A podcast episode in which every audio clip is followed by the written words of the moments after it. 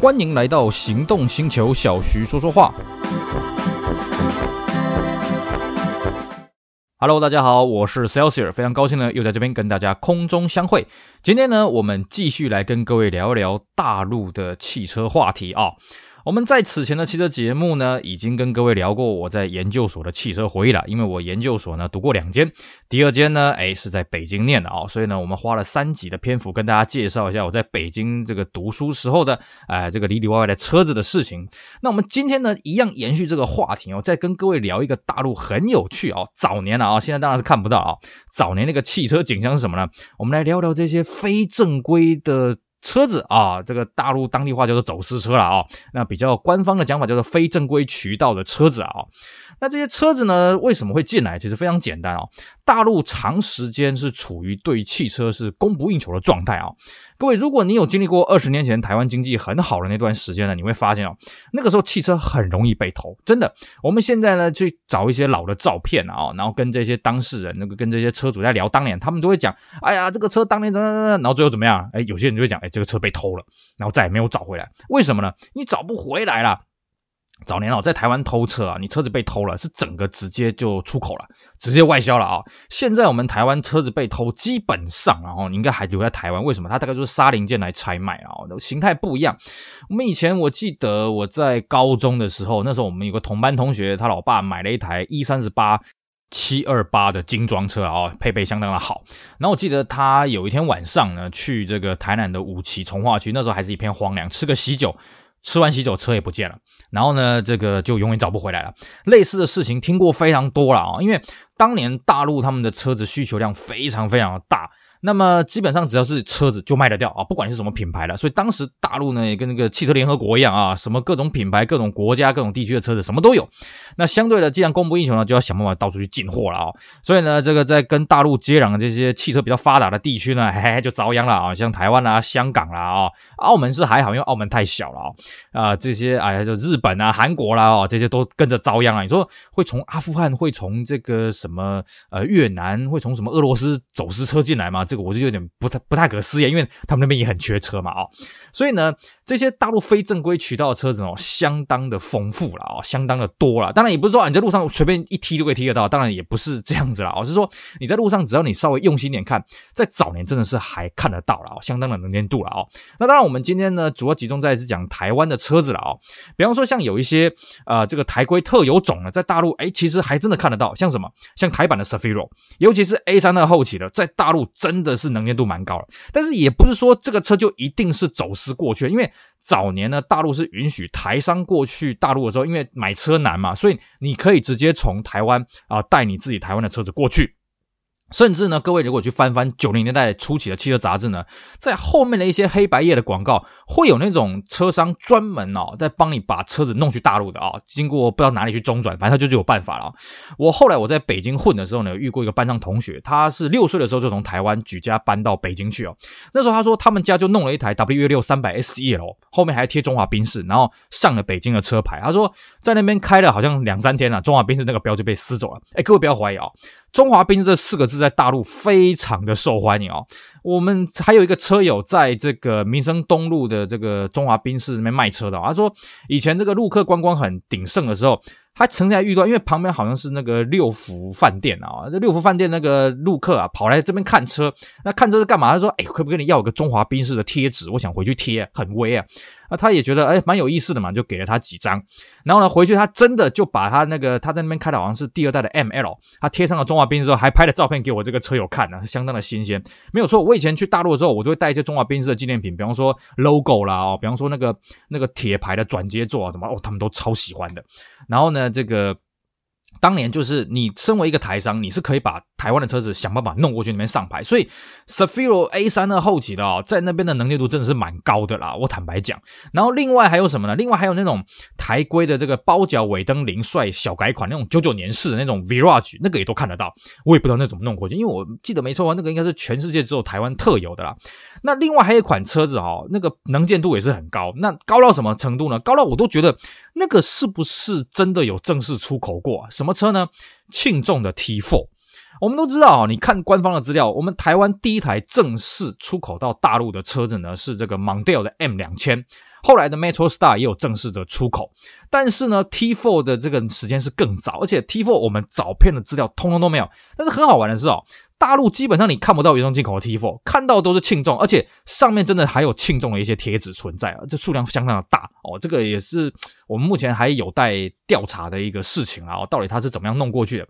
那除了这一些之外呢，我还曾经在东北看过那个雅士侠风的 Galen 哦，就是我们俗称的猪鼻 Galen 啊，也不知道怎么弄过去的。而且我很怀疑啊，这种车子跑去大陆的北边啊，台湾有做这么长久的耐寒测试吗？哦，那时候我看到也是吓一跳。另外还有一款三菱啊，哦，这个 Severin，呃，如果你对大陆的车有点研究的话，你知道 Severin 其实有在大陆国产，但是他们叫做。Savion 啊，这个不是 S A V I 啊，那个名称不一样。但是你在大陆还是看得到台版的 Savion，甚至第二代的 Savion 都看得到了啊。那听当地的车友讲，好像当年东南有试验性的进口过一两批进来试试水温呐哦。所以呢，这个 Savion 我看到之后我也是吓一跳，哦，怎么会有这种东西啊？哦当然让我最惊讶的是什么呢？我曾经在北京那个花乡啊，就是北京最大的二手车交易市场那边看过一台。那个台湾生产的第一代的这个 Camry 啊，哇，这个看到真是吓一跳，因为呃，这个数量相当的稀少，我也不知道那车怎么过去。不过那台车我当时看到的时候是在那边的派出所了，嗯啊，可能真的是被脏到了还是怎么样，这个我就不大清楚了。不过呢，这些车子他们啊、尽管是有可能是台商他弄进去的啊，当然也有可能是一些非正规渠道弄进去的啊，像比方说我们在深圳的车友有拍过从台湾弄过去的宾士 S 三二零啊，怎么看呢？非常简单，你就看哦，在那边的宾士。W 四零的年代，如果有内建倒车雷达，那一定是台湾过去的。在当年哦，大陆卖的这些宾士 B N W 没有倒车雷达这种东西哦。然后当然还有就是这个欧规的排框，还有中华宾士的贴纸，这也是一种判别的方法哦。那至于这些车是怎么弄进去的呢？哎嘿，当年我们有所谓的铁金刚了哦，就是这个直接这个两岸直航了啊，直接这样过去了。然后呢，这个我在大陆还听过一个很有趣的传说了哦，这个是我们以前在课堂上我们教授跟我们讲的故事啊。这真实性怎么样呢？我觉得大家听听就好了。但是故事内容相当的有意思啊！他说这样子啊，在山东那个地方啊，各位你看地图啊，其实，在。大陆这个沿海的城市哦，山东靠海那几个城市有很多是非常穷的，到现在都还是很穷了哦。山东最发达的当然是它省会啊，省会是这个济南，那再来就是靠海的这个青岛，因为青岛它开发的也很早嘛，因为这个清末这个列强割据的关系。可是呢，看着这个济南，看着这个青岛发达起来，其他这些靠海的这些城市呢，当然心也是痒痒的了哦。于是呢，最早在九零年代后期呢，有一个城市啊，我们姑且叫做 A 啊。A 城他就觉得，哎呀，我们要帮我们城市赚点外快啊！那赚什么外快呢？咱们来走私车子吧。所以那个时候呢，据说就是当地的市政府带头啊，去走私车子啊，这个很屌啊！啊，我们一般走私车子都是民间嘛啊，那是这个官方带头。然后呢，就是去跟这个韩国啦，或者这个日本啊那边的业者啦哦，看是从那边用偷的，还是那边用报废车，不管了，反正就是进来。然后进来呢，如果你要买车呢，很简单啊，你在岸边这边等啊，那你这边排队。那他因为是政府带头了嘛，所以呢，岸边呢有什么呢？啊、有这个车管所啊，就监理站啊、有这个什么这个银行啊，收钱的，然后有这个验车线啊，什么有的没的，通通都有。